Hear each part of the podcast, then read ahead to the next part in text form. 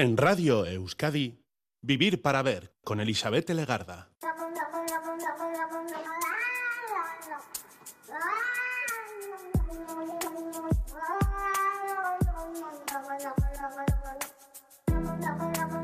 Gabón, ¿qué tal? Bienvenida, bienvenido a esta edición de Vivir para Ver en Radio Euskadi. Hoy con muy poquita voz, pero suficiente para lanzar mensaje y conversación durante esta noche.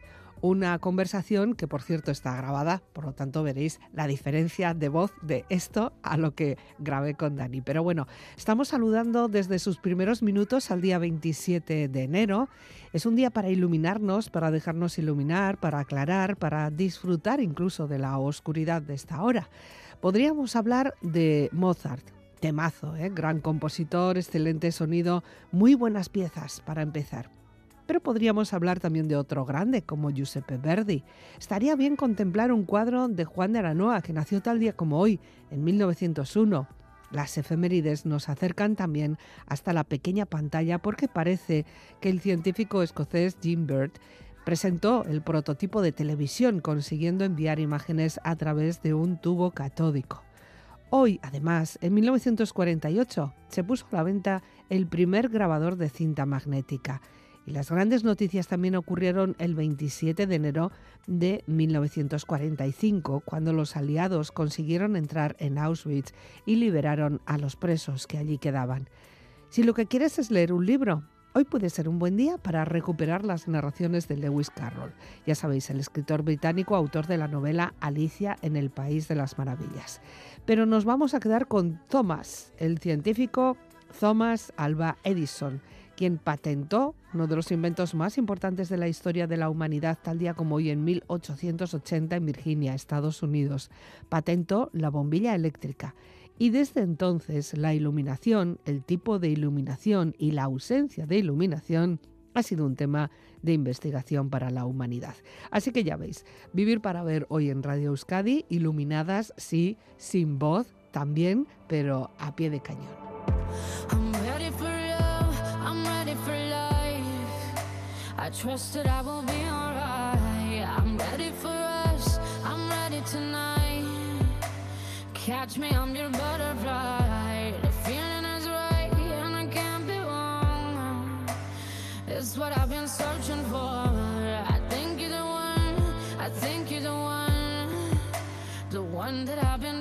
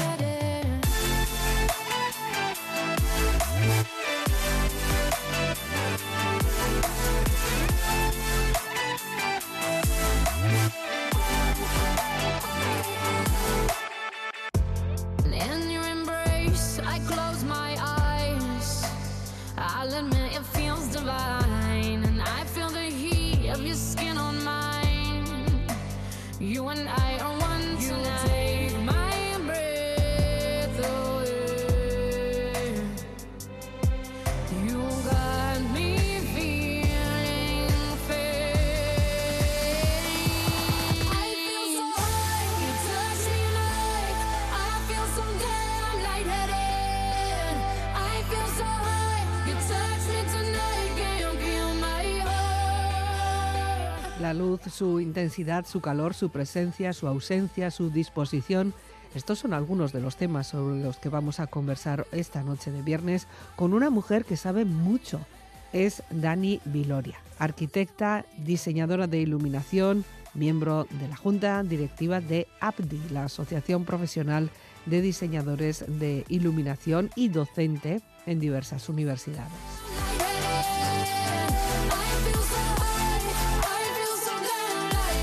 Daniela Viloria. Dani, ¿qué tal? Muy buenas noches. Buenas noches, qué ricasco por la invitación. Una gozada, un placer tenerte aquí porque hoy vamos a aprender mucho contigo sobre luz, sobre iluminación, sobre arquitectura y también sobre nuestros propios bolsillos, los gastos y los ahorros, que parece ser que nos tienen que tocar el bolsillo para que nos pongamos un poco las pilas o empecemos a, pensar en esto. Pero bueno, eso llegará, porque tenemos mucho tiempo para hablar. Ahora, como siempre, lo que voy a hacer es pedirte una canción y fíjate que me has pedido un auténtico clásico de los Beatles. Sí, bueno, eh, he elegido esa canción probablemente porque la semana pasada fue Día Internacional de los Beatles y, cuando me llamaste a la invitación estaba con el tema en la cabeza. Y además esta es una, una canción que hace referencia al universo y siempre al final es para, para mí un punto de partida en temas que vamos a, hablar más adelante, el, ser conscientes de nuestro lugar en, en este universo. Bueno, nunca está de sobra, siempre está bien tener un poquito de Beatles, así que hoy arrancamos fuerte con este Across the Universe. Like endless rain into a paper cup. They slither wildly as they slip away across the universe. Pools of sorrow, waves of joy are drifting through my opened mind, possessing and caressing me.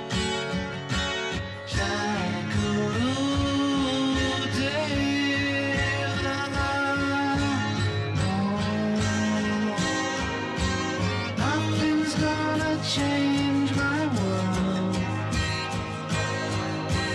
Nothing's gonna change my world. Nothing's gonna change my world. Nothing's gonna change my world. Images of broken light which dance before me like a million stars they call me on and on across the universe. Float me under like a restless wind inside a letterbox. They tumble blindly as they make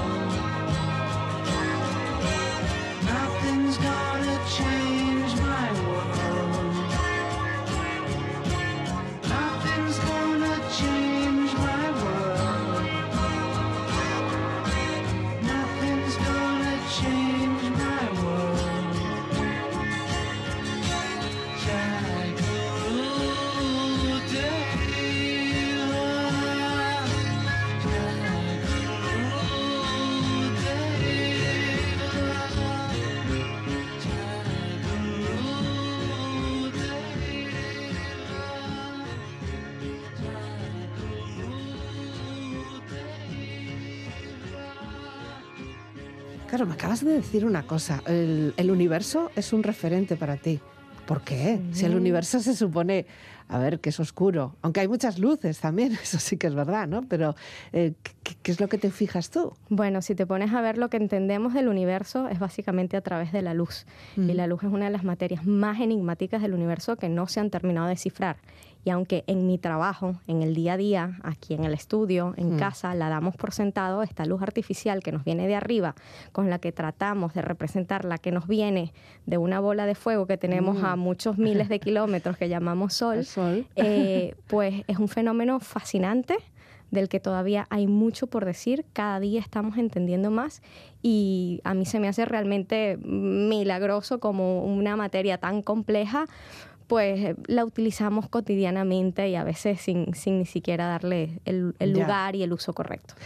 ¿Cómo empezaste tú en todo esto? Bueno, ¿qué estudios has llegado a hacer tú? ¿Hasta dónde se puede llegar a formarse una persona para estar ahora ejerciendo como lo que estás haciendo, ¿no? Porque, claro, podríamos decir que eres arquitecto, pero luego a la vez eres diseñadora de, iluminación, ¿no? Efectivamente, a ver, todos los diseñadores de iluminación tenemos un, bagaje diferente. Hay quien viene del mundo de la ingeniería, hay quien viene del mundo del diseño, interiorismo, hay, miles de de caminos para llegar al mundo de la luz. En mi caso, soy arquitecto, estudié arquitectura en Venezuela y llegué en el año 2009 a Madrid a cursar un máster en diseño de iluminación, creyendo en aquel momento que la iluminación, eh, que ese máster iba a ser un plus a mi carrera de arquitecto, que yo simplemente iba a ser como un arquitecto que sabe un poquito más de algo. y tan pronto cursé el máster, me di cuenta que es que estaba ante un mundo eh, un mundo en sí mismo, eh, de una complejidad gigantesca, de un potencial de desarrollo inimaginable y, pues me di cuenta mm, lo, que nos pasa a la mayoría, que una vez entras a la luz te quedas enganchado a la luz. Y, y, desde entonces ya son casi 15 años dedicada en exclusiva a, diseñar con, luz, diseñar espacios.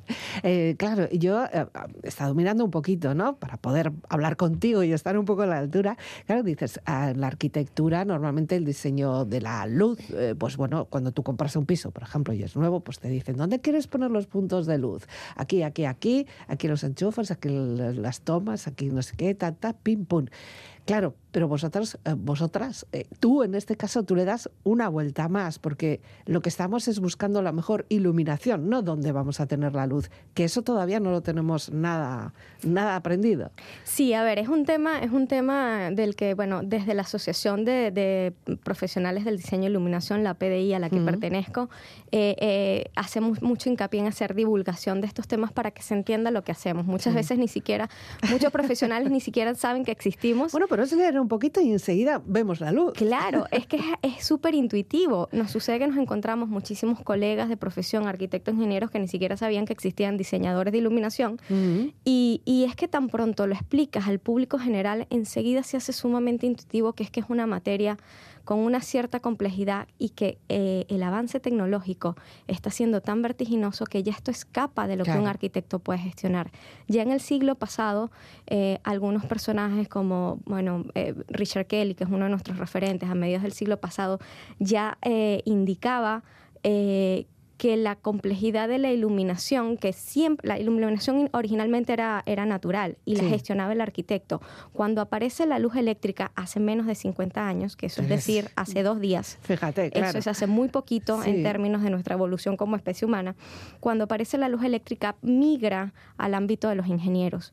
Pero ya a mediados del siglo pasado, algunos arquitectos empezaron a ver que impacta tanto la percepción del espacio y el bienestar de las personas dentro de él que tenía que volver al ámbito de la arquitectura. Pasó temporalmente al ámbito de la arquitectura y luego tecnológicamente se ha vuelto tan compleja y han entrado tantas disciplinas a influir en este campo que otra vez sale, no completamente del ámbito de la arquitectura, pero se hace una disciplina transversal, exenta pero transversal a la arquitectura, que la complementa, pero es muy complejo gestionar la iluminación artificial hoy en día como mm. para que el arquitecto que ya tiene que manejar muchísimas otras eh, otros ámbitos del hecho constructivo, eh, también abarque a profundidad y con, con la perspectiva correcta algo como la iluminación, cosa que pasa como ha pasado con otras disciplinas como el interiorismo o el paisajismo, que también han cogido una magnitud que ya, sale. Su, propio, su propia personalidad. a partir de ahí ahora se están haciendo equipos, se hace necesario hacer equipos multidisciplinares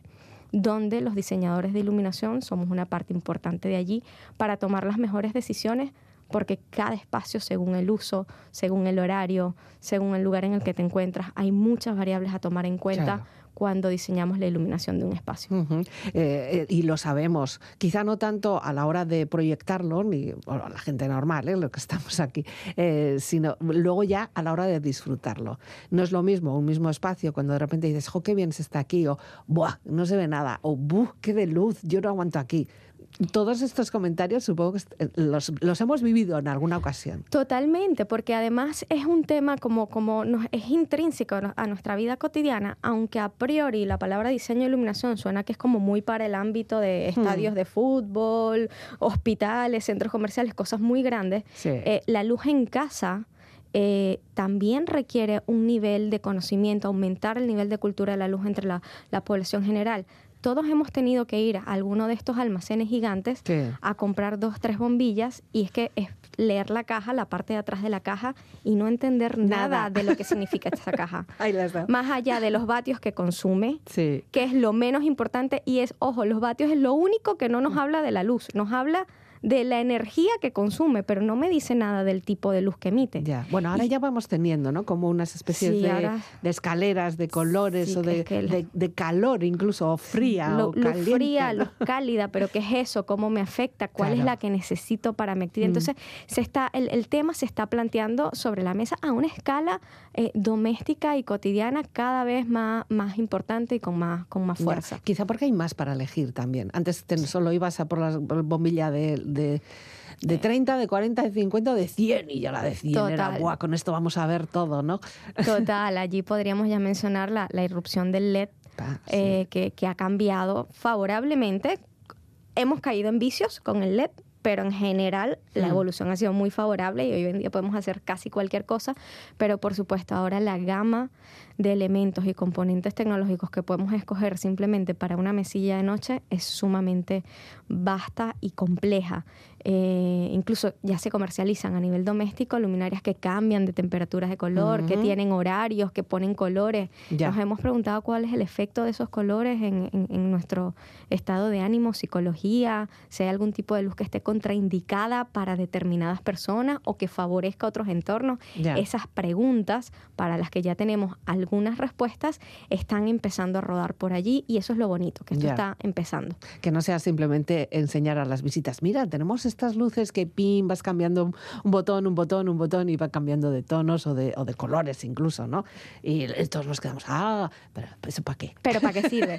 pues, sí, pues sí sirve para muchas cosas, ah, pero es normal que cuando surgen las nuevas tecnologías se lanzan al mercado y hmm. al principio siempre hay un efecto de uso y abuso de la tecnología y luego hay que dar un par de pasitos atrás y decir, bueno, pero esto realmente, ¿cuáles son sus implicaciones? Yo, tanto el color en el uso doméstico, ¿eh? el color no lo veo tanto, pero sí que es importante para mí eh, el calor o el frío, o sea, el tono que, que va cogiendo. Eso sí que es verdad, ¿no? Entrar en una sala o una habitación, un dormitorio con una luz blanca, blanca, fría, fría, es, es horrible. Sí, fíjate que eh, lo de la temperatura de color, bueno, tiene, tiene muchísimas vertientes, es súper importante, efectivamente es lo que determina el confort, pero eso no es una cosa aleatoria o cultural que nos hayamos adaptado a, a, temas más confortables con luz cálida. Eso nos viene de, nuestro, de, de nuestra evolución biológica. Nosotros mm. vinculamos la luz cálida al fuego, al lugar donde estamos protegidos, a la luz de la caverna, eh, en la que nos podíamos relajar tranquilos porque sabíamos que no nos iba a comer un león, hmm. mientras que la luz más blanca está vinculada con el día, con la actividad. Ya. ¿Okay? Entonces nosotros traemos un condicionamiento biológico eh, en nuestra interacción con la luz que desconocíamos también hasta hace, ya no digo dos días, hace, hasta hace unas horas, porque estos temas se empezaron a entender apenas, se empezaron a estudiar en el año 84 más o menos, mm. y se consolidaron entre el año 2008-2018, hay varios hitos en la investigación científica. 2008, 2018, estamos hablando, no llegamos a 10 años, cuando se ha empezado a entender de verdad cómo impacta las distintas características y propiedades de la luz, ya sea artificial o natural, en nuestra psicología y en nuestra salud. Y de ahí que es normal que nos sintamos relajados eh, ante luces más cálidas, que luces más blancas, más frías, que son propias del mediodía. Ya, de la actividad. Bueno, vamos a seguir hablando contigo de todo esto, porque como vemos, acabas de abrir muchos, muchos frentes, a ver si los ordenamos. Pero lo que vamos a hacer ahora es eh, escuchar un poco de música. En este caso nos propones el tema Rocketman de Elton John. ¿Esta por qué? ¿De dónde te sale? Eh, porque esta música que tú me has elegido, tú eres muy joven esta música es como de otra generación más atrás. Ya, pero soy muy clasicona para la música, la verdad. Me gustan mucho los clásicos del siglo pasado. Eh, Elton John también es uno de mis favoritos. Y en el caso de Rocketman, fíjate, eh, al final hay nuevamente una referencia como al espacio, al universo, a salir y, y explorar. Y explorar nuevos mundos y nuevas vías.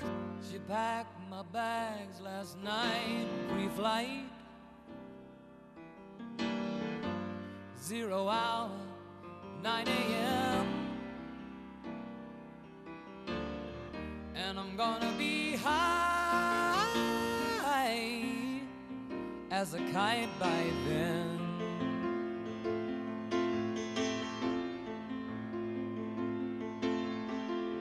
I miss the earth so much, I miss my wife.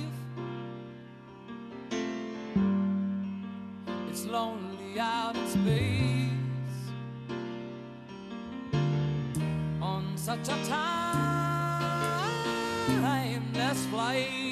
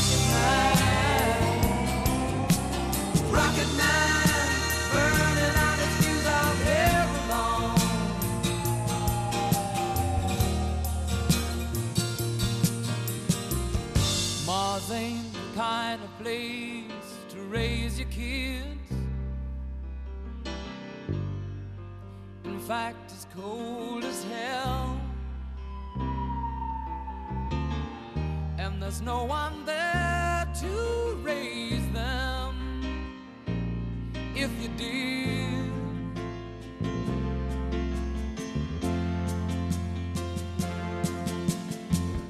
And all the science I don't understand is just my job.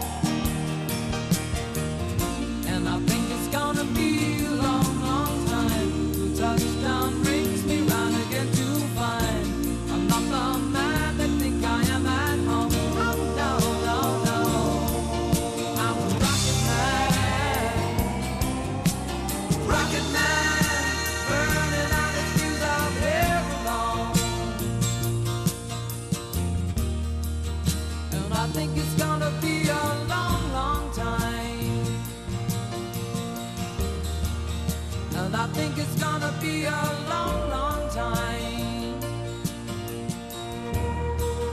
And I think it's gonna be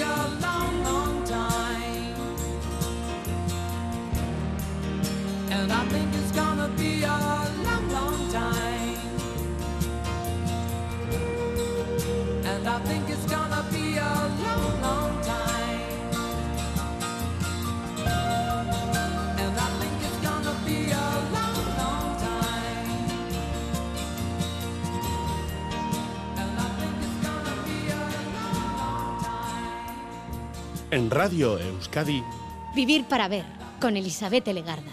Bueno, todo esto eh, últimamente está muy de moda, seguramente porque estamos en una emergencia climática, estamos también en una emergencia energética y estamos todos mirando, mirando, mirando todo lo que gastamos. Hemos sido derrochadores, hemos abusado de nuestro medio, hemos abusado pensando incluso que era un plus de, de riqueza el poder pagar más luz o el pagar un coche mayor o gastar más en, más en combustibles, ¿no? Y ahora, bueno, nos toca amarrarnos un poquito.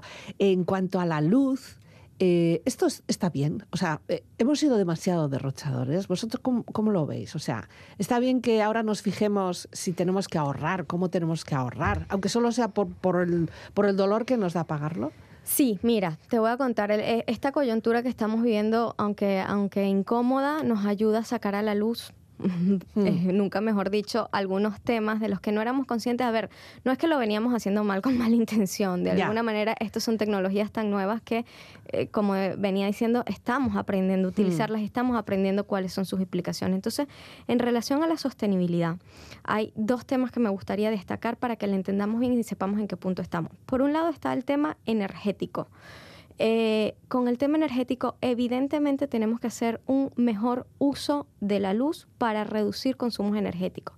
Pero mejor uso de la luz no pasa por cambiar todo a LED a saco y mm, reducir vatios a tope sin darnos cuenta dónde estamos poniendo luz, porque es que la necesitamos para vivir, es que Claro. podemos caer en umbrales que están por debajo de la cantidad de luz recomendada.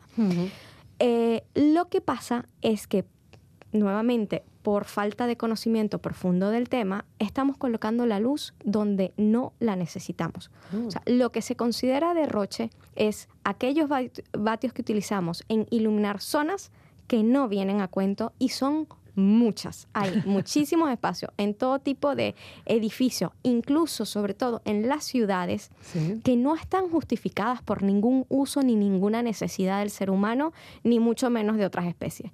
Entonces, lo, no se trata solamente de reducir consumo energético, sino que el consumo que vamos a hacer en iluminar cosas que sea donde de verdad se necesita, en la cantidad que se necesita y con la calidad que se necesita. Entonces, es una doble revisión y eso me preocupa mucho porque vemos ahorita muchas ciudades donde el titular fácil es decir, cambiamos toda LED, LED. ala, ya sí, pero lo cambiaste por unas farolas que son súper nocivas Ya. y generan contaminación lumínica. Y ahí entramos en el segundo tema. Porque me dices, bueno, Daniela, pero si conseguimos una energía súper limpia y nos, nos sale gratis a todos, o sea, se acabó Ya. el problema energético, ¿podemos derrochar luz? Pues no, porque resulta que ahora entendemos que la luz también es un elemento contaminante en sí mismo cuando no se usa en la cantidad correcta en la, en- y, y con las eh, con las características, las propiedades Ya. adecuadas al tipo de actividad que realizamos. Entonces vemos que en la noche eh, lo natural es que la noche estemos a oscuras. Ya. Lo natural para todo ser vivo es dormir en ciertos niveles de oscuridad, Oscuridad. y de penumbra. ¿Qué es lo que nos sucede ahorita? Que eh, en el día estamos encerrados el 90% de nuestro tiempo en, en- en espacios sí. interiores donde no alcanzamos los niveles de iluminación del sol, es decir, la artificial, Ya. se nos puede quedar hasta cierto punto deficiente. Y en la noche, que deberíamos entrar en un modo reposo, en un modo relajación, salimos a una ciudad que está sobreiluminada. O sea, estamos casi 24 horas eh, iluminados. ¿no? Efectivamente. De ahí viene el susodicho miedo a la luz azul, que ahora se habla muchísimo. Pues este miedo a la luz azul es en la noche, ojo, en el día necesitamos esa luz azul. El, el sol tiene mucha luz azul. Pero en la noche tenemos que recuperar la oscuridad. De Sí, hecho, sí. verás que los diseñadores de iluminación parece que es como contra natura, pero somos los que más buscamos quitar luz. Ya. Eh, Bueno, quitar luz, pero elegirla bien, o sea, Sí. poner en esas zonas.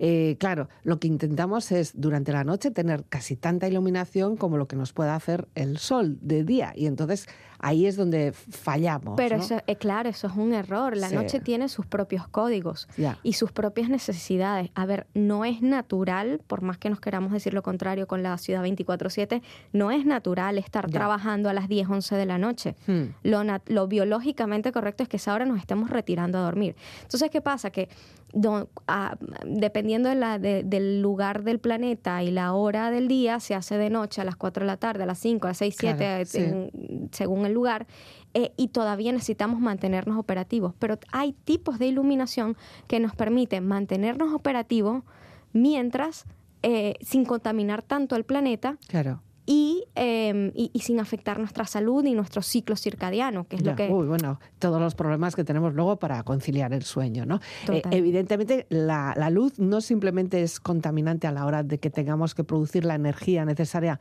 para iluminarnos, sino que ella misma, como iluminación, también es otro Sí. factor contaminante. La luz, cuando la luz de noche es contaminante, con lo cual tenemos que asegurarnos de utilizar solo la cantidad estrictamente necesaria Mm. en zonas estrictamente necesarias y que esté muy justificado. Y con unas propiedades, no voy a entrar en tecnicismos ahora, pero hay algunos tipos de iluminación en cuanto al tipo de luz que emite la luminaria que son menos nocivos durante la noche, pero no solo para nosotros, para la fauna y para la flora. Es que eh, cuando sobreiluminamos una ciudad de noche, un parque que un miércoles a las 3 de la mañana no hay nadie paseando, en esos árboles sobreiluminados no hay un insecto que viva. Y ahora sabemos que los insectos son importantes. Ujú. ¿ok? Eh, cuando sobreiluminamos ciudades estamos afectando toda la cadena trófica. Los animales que son depredadores nocturnos no pueden trabajar de noche.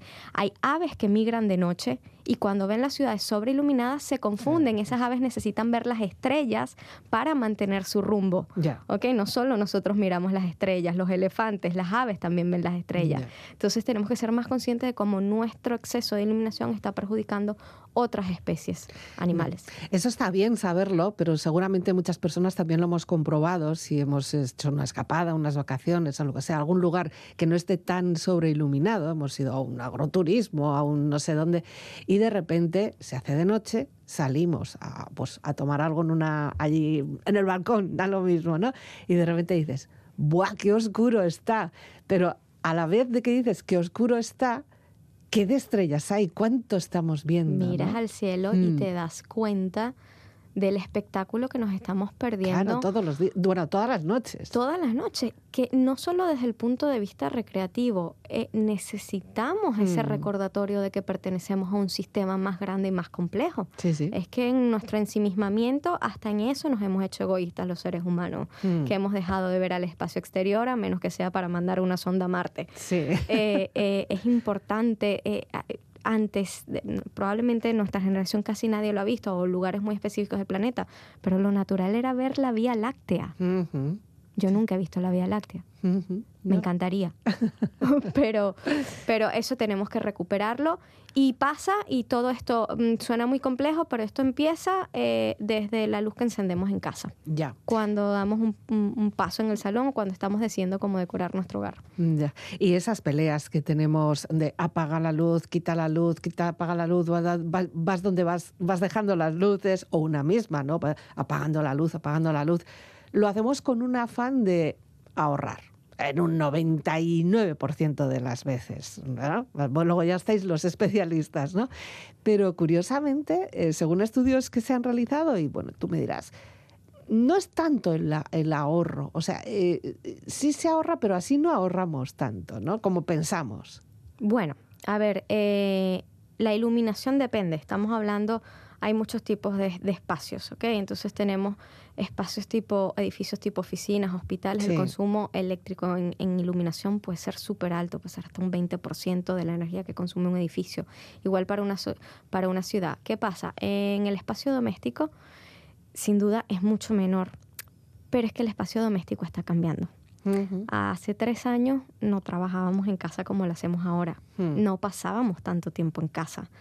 Eh, que no voy a entrar si es mejor o peor. Sí, sí, Pero es lo que es, los lo que hay. usos domésticos están cambiando y eso está implicando la necesidad de una actualización en todos los sistemas que implementamos en casa. Porque si antes llegábamos a casa en la mañana, eh, niños al cole, padres a trabajar, o si no tenías niños, bueno, quien, quien fuera, a trabajar y tal, a hacer sus actividades de día y volvemos un ratito en la noche, estar dos, tres horas mientras hacemos la cena y a dormir, no pasa nada. Eh, e incluso habría que planteárselo. Hay gente que dice, pues voy a cambiar toda la casa LED, pero, pero si las que tienes actualmente no son LED y funcionan, no las tires porque estás generando residuos contaminantes también. Claro. Es como que lo que funciona, déjalo que siga funcionando. Hasta que se y funda. cuando se funda, pues ya haremos la compra del LED. Pero eh, eh, con los nuevos usos estamos mucho más tiempo en casa, trabajamos en casa, estudiamos en casa y entonces ahora eh, necesitamos tener varios sistemas integrados en nuestros hogares. Luces que necesitemos durante el día, porque Mm. necesitamos algún soporte adicional a, la luz que entra por la ventana, pero sistemas diferentes para la noche, más adecuados para el momento de relajación. Claro. Entonces, se trata en casa, lo que tenemos es que tener la capacidad de tener distintos encendidos que nos permitan adaptarnos a distintas situaciones. No el salón tiene que servir para muchísimas cosas, pero no es lo mismo sentar a los niños a hacer tarea, leerme un libro, hacer una fiesta con amigos eh, o sentarme a ver el fútbol. Son situaciones diferentes. Una comida familiar. Una que comida familiar. te coja toda, toda, el- toda la sala. Totalmente. O sea, ejemplo. cada situación tiene sus necesidades y en el ámbito doméstico lo mejor es tener una combinación de elementos en techo, luminarias de pie, de mesita, poder combinar dos o tres sistemas que elegimos, que nos permite elegir la iluminación más adecuada en cada momento. Bueno, hemos hablado de LEDs, hemos hablado de esa, esa, esa combinación de dónde ponemos los puntos de luz, pero también hay otras cuestiones que cada vez están más, eh, bueno, más asequibles, por lo menos, que sería con- controlar un poco lo que es esa potencia de luz, poder tener algún tipo de, de ruedita que todos conocemos en algunas lámparas que puedes poner a tope o luego un poquito más abajo, o incluso ya los más exquisitos, poder controlarlo a través de, de dispositivos, ¿no? Sea teléfonos, sea estas mm, parlantes. o Te refieres a, demás. a los sistemas de, De de domótica, regulación, ¿no? lo que llaman domótica, no son si- Mm. más que sistemas de control y sistemas de regulación. Que es verdad que hasta hace muy poco eran unos sistemas bastante complejos, costosos por Sí. el cableado. Había que hacer mucha previsión en la instalación para tener un control domótico completo de la casa. Actualmente encontramos, por un lado, luminarias que ya vienen con algún sistema de control sencillo integrado, pero hay que regularlas uno a uno. Pero por el otro lado, también están saliendo sistemas eh, para integrar muchos componentes en el ámbito doméstico, pero que funcionan por Bluetooth o por Wi-Fi. Con lo cual eh, nos ahorramos todo el tema del cableado o incluso se pueden implementar en viviendas antiguas donde no vas a tirar Mm, toda la casa claro, para claro. ahora poder controlar, sino que agregas unos pequeños dispositivos que te permiten acceder a las luminarias y encenderlas, apagarlas o revisar desde el móvil de, "Buah, ya los niños se dejaron la luz encendida y tal, pues la Ah. apago aquí de una vez. O me fui de vacaciones y quiero encenderle un ratito para que no se vea que la casa está vacía. también. Este tipo de cosas ya hoy en día se pueden hacer. Qué cosas.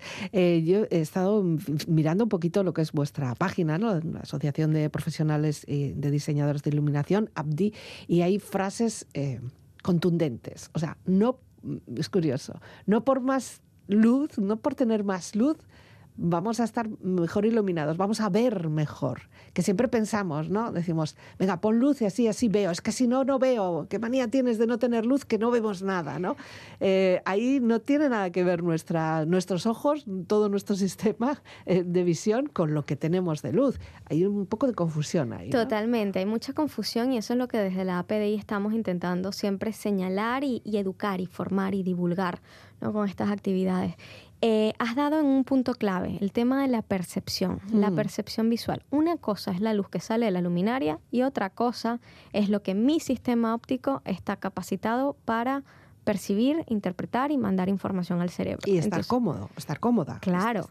Entonces, ¿qué pasa? Ante el desconocimiento, cualquier incomodidad en términos de iluminación, la tendencia es aumenta, aumenta, Más aumenta. luz, más luz. Y hay veces que aumentar es contraproducente porque lo que estás es aumentando quizás el contraste también con otra zona oscura adyacente y entonces Claro. eso genera deslumbramiento, se descompensan los espacios. La solución, no es que no siempre, la solución casi nunca es más luz. Mm. La solución casi siempre pasa por entender qué sistema estamos utilizando y dónde hay que colocar la luz, en qué cantidad, orientada hacia dónde, rebotando en qué superficies para generar la atmósfera que queremos. Entonces allí entran muchas variables que no están de momento eh, tan, tan, tan Exten- extendidas. Sí, no. Hay, que, hay que coger un especialista para eso. Música. Sweet Dreams, claro, ahora estábamos hablando, ¿no? De cuánta luz, dónde luz y efectivamente no todo el mundo duerme bien por la cantidad de luz que está recibiendo durante el resto del día y eso, bueno, yo creo que cada vez vamos teniendo más conciencia, aunque nos falta mucha educación ahí, ¿verdad? Totalmente. Uno de los grandes problemas eh, con el tema del ciclo circadiano es lo que llaman la luz intrusa. Mm. Y esto es un tema de los ayuntamientos. La cantidad de luz de las farolas, que no está bien controlado, farolas antiguas, ciudades que no han hecho un- una renovación adecuada de, de su sistema de alumbrado público, y esta luz se cuela por las ventanas de Mm. los edificios y atormenta a, los habitantes y no les permite dormir. De ahí la necesidad de estas persianas que cerramos Sí, a cal y canto. totalmente. Para mí no me gusta dormir con la persiana bajada, fíjate qué tontería. Pero, Pero- tampoco. eh, yo eh, no lo hago, fíjate, no lo hago para ver la luz del amanecer.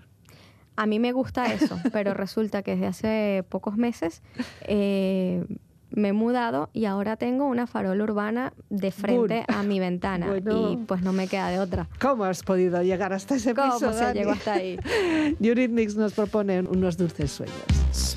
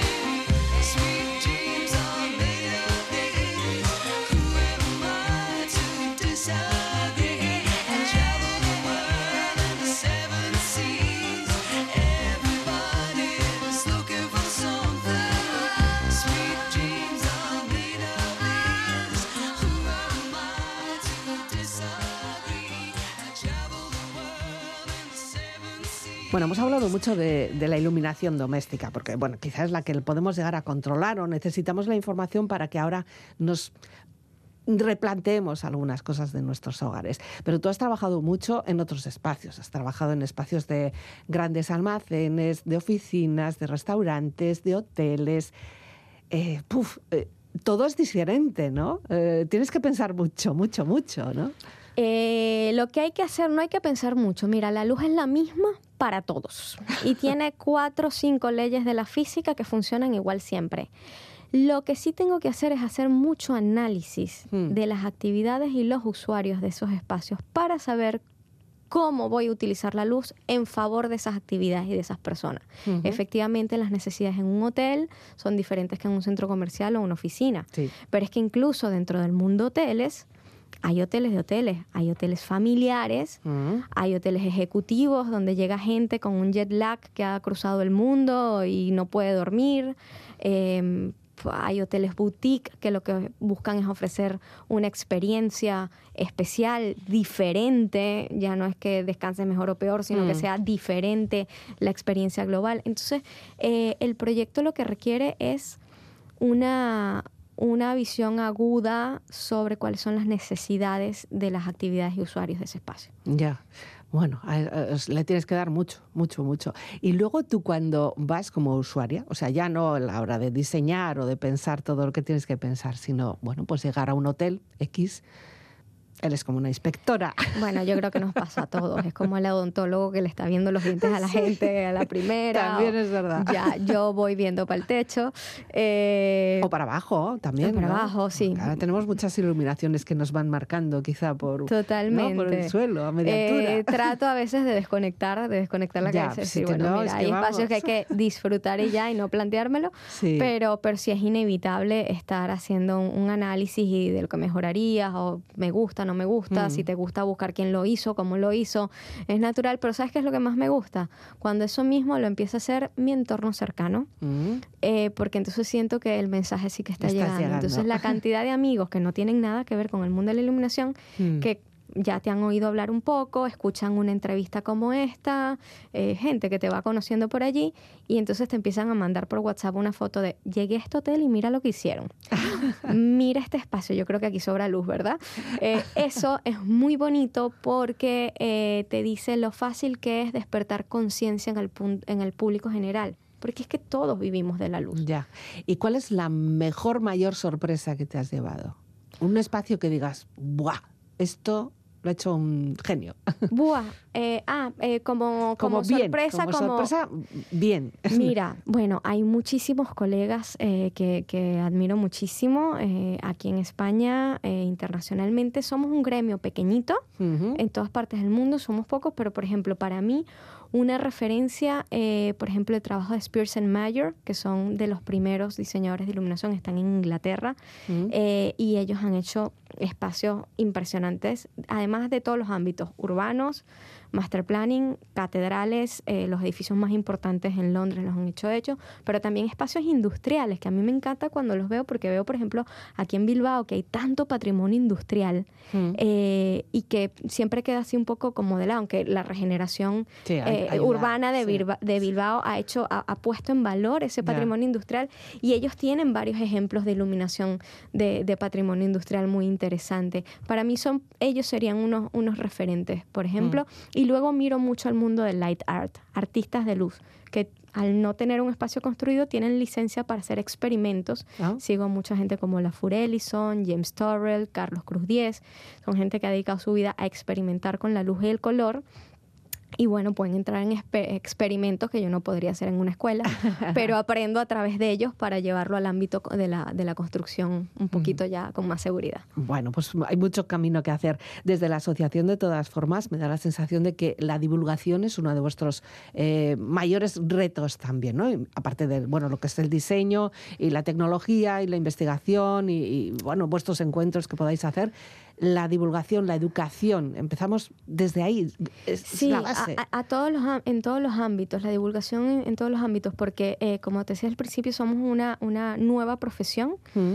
eh, que todavía no, no alcanza el nivel de reconocimiento que quisiéramos, cosa que es natural porque precisamente es nueva.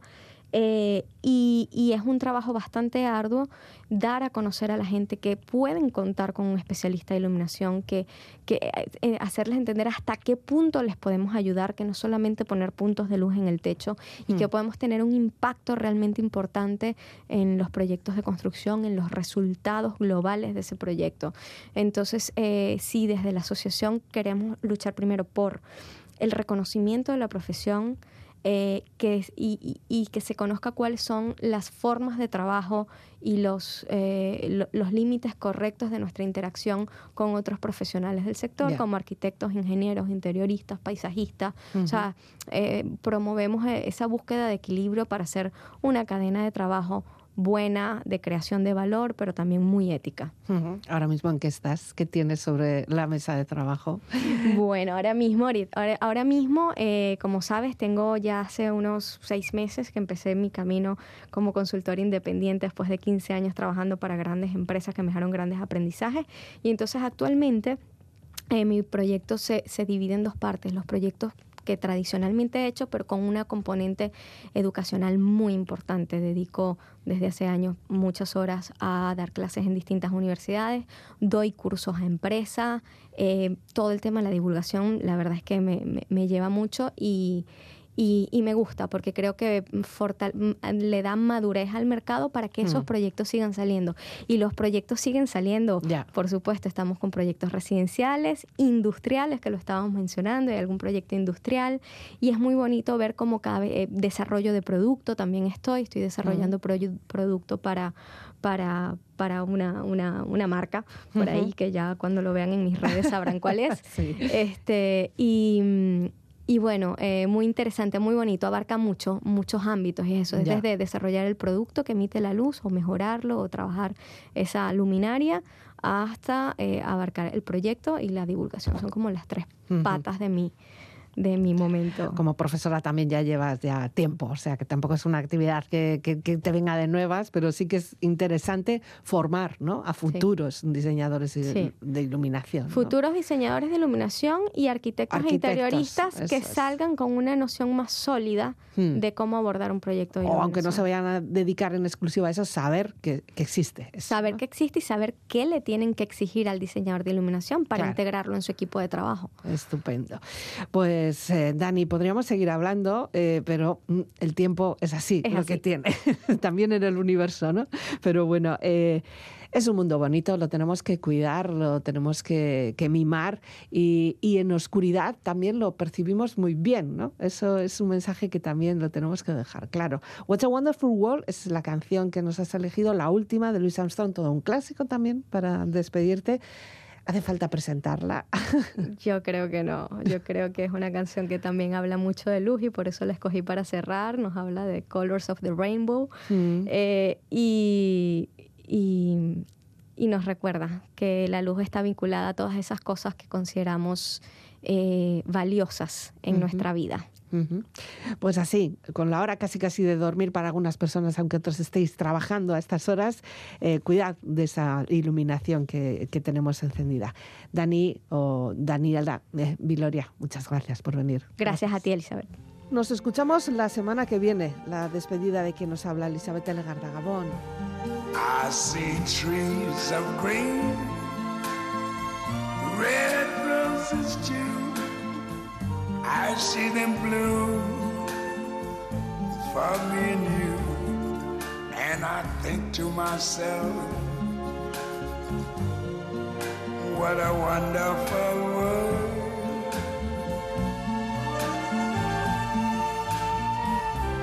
I see skies of blue and clouds of white, the bright blessed day, the say goodnight. and I think to myself, what a wonderful world.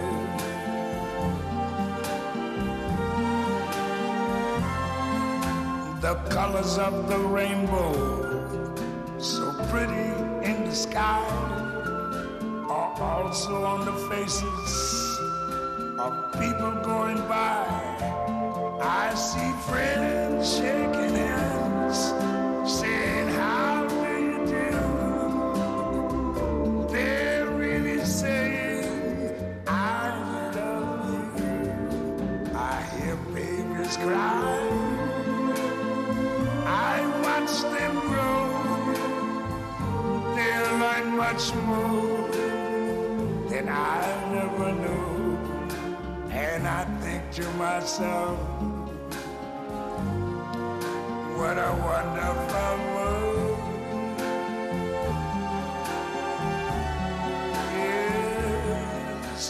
I think to myself, what a wonderful